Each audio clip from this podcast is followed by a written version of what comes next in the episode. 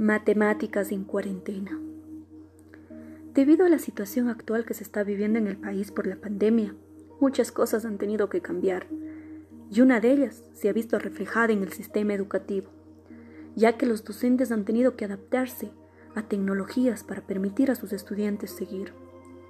Se han creado plataformas virtuales, canales de YouTube, dejando una huella y un legado en cada estudiante. Nadie estaba preparado pero con los debidos cuidados. La vida debe continuar para toda la humanidad. Aferrarse es algo malo e imposible, porque podemos caer en un estado depresivo. Son momentos muy duros, pero adaptables para la vida, ¿no? Todo es cuestión de tiempo.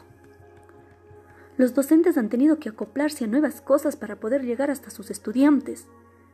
Y entre una de ellas está Zoom, WhatsApp, canales de YouTube, plataformas creadas hasta por el docente. Las matemáticas, mis amadas matemáticas, han tenido que llegar a una crisis existencial, ¿no? No saber cómo explicar por estos medios a los estudiantes se ha vuelto un caos, pero todo es cuestión de crear nuevas cosas e ideologías. Todo depende de nosotros mismos y aplicar al 100% nuestros conocimientos. Pero después de todo me viene una pregunta a mi vida que la marca mucho.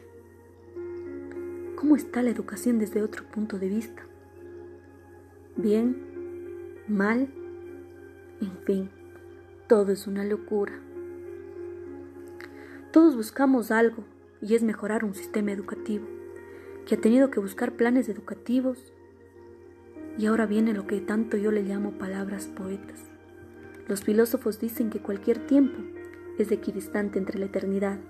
Es una buena definición de un punto. El tiempo en que vivimos no es lineal ni tampoco circular. Es un simple punto que en su interior sueña ser frágil e infinita línea llena de vida, de tiempo y de destino. Oh, qué hermosas palabras. Es un sueño mágico de la vida. Rompe barreras, cadenas y hasta lo más infinito como ninguna otra ciencia. Me gustan las matemáticas porque me agotan mi paciencia con cuestiones enigmáticas.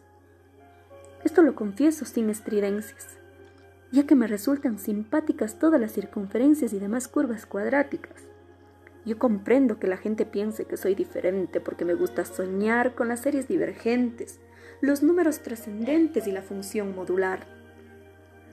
Toda la matemática tiene un escondite favorito. ¿Y sabes dónde es? En el corazón. Muchas personas la odian, pero yo la amo demasiado. No escondas tu mejor lado de experiencias inolvidables.